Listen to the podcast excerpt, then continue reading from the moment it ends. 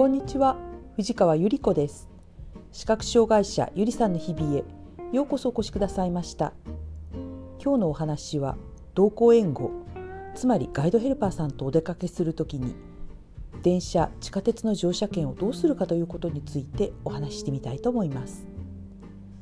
私の住んでいるところとお出かけする範囲内つまり東京とその近辺の話です。全国の事情についてはごめんなさい。全然知らないのであくまでも私個人の経験だということをご了承くださいね。障害者手帳を取って区の福祉事務所から受給者証をもらいそれによって支援を受けられる人という認定がおり訓練や相談支援家事援助同行援護などの各事業所との契約を交わして実際にケアマネージャーさんがついたり家事援助のヘルパーさんがいらしたり同行援護で外出のサポートをしていただくガイドヘルパーさんを頼んだりという支援を受け始めて約5年ほど経ちます。用事があって知らない場所へ出かける時とか行ったことのない会場で開かれるイベントや音楽会などに行く時またはお花見の時期に近所の桜並木のきれいなところへお散歩に行きたい時など私はガイドさんを予約して安心安全に移動できるひとときを楽しみにしています。そういう外出の時は大抵電車や地下鉄バスなどの公共機関を使うことになりますね。今の時代はとても便利になったのでパスモとか Suica とかいう IC カードを使えば切符いらずです。さて私の障害者手帳の等級は身体障害1級1種というもので障害者である私と介助者が同時に改札を入って目的地の改札を出る場合は障害当事者と介助者は半額運賃になるという決まり事があります。間違っちゃいけないのは私が一人移動で電車に乗る場合は大人一人分の運賃がかかります。半額になるのはあくまでも私と介助者大抵ガイドヘルパーさんというワンセット移動の時です。私は5年前からつい最近まで私用のパスモとガイドさん用のパスモの2枚を用意していました。普段私が自分で使うパスモにはオートチャージというクレジットカードとの紐付けの設定をつけて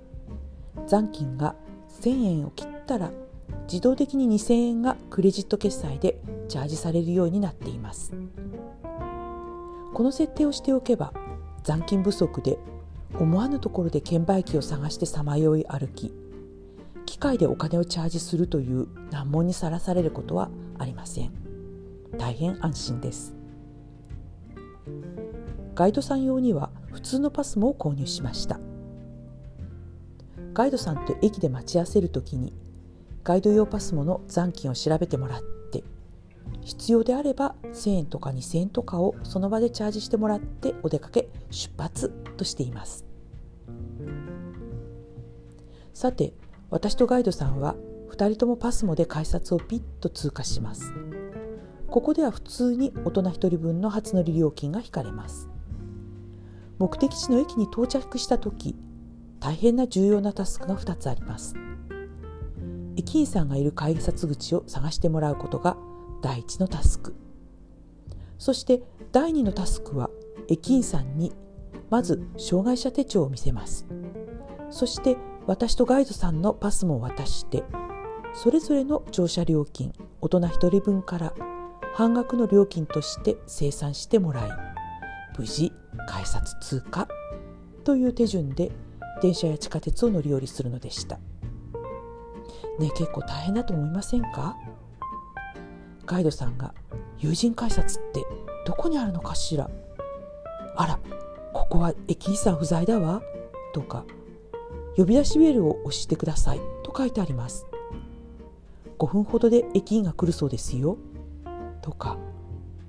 この頃は地下鉄も JR も駅員不在の改札が多くなりました。最近素敵なパスモの仕組みを知ることができました。そのお話は来週改めていたしましょう。なんか思わせぶりでごめんなさいね。どうもお話しする能力が56分で終わっちゃうんです。まあウルトラマンよりは長いからよしとしましょうか。今日もお聞きくださいましてありがとうございました。皆様の日々が安全でお幸せでありますよう心からお祈りいたしますではまた次回。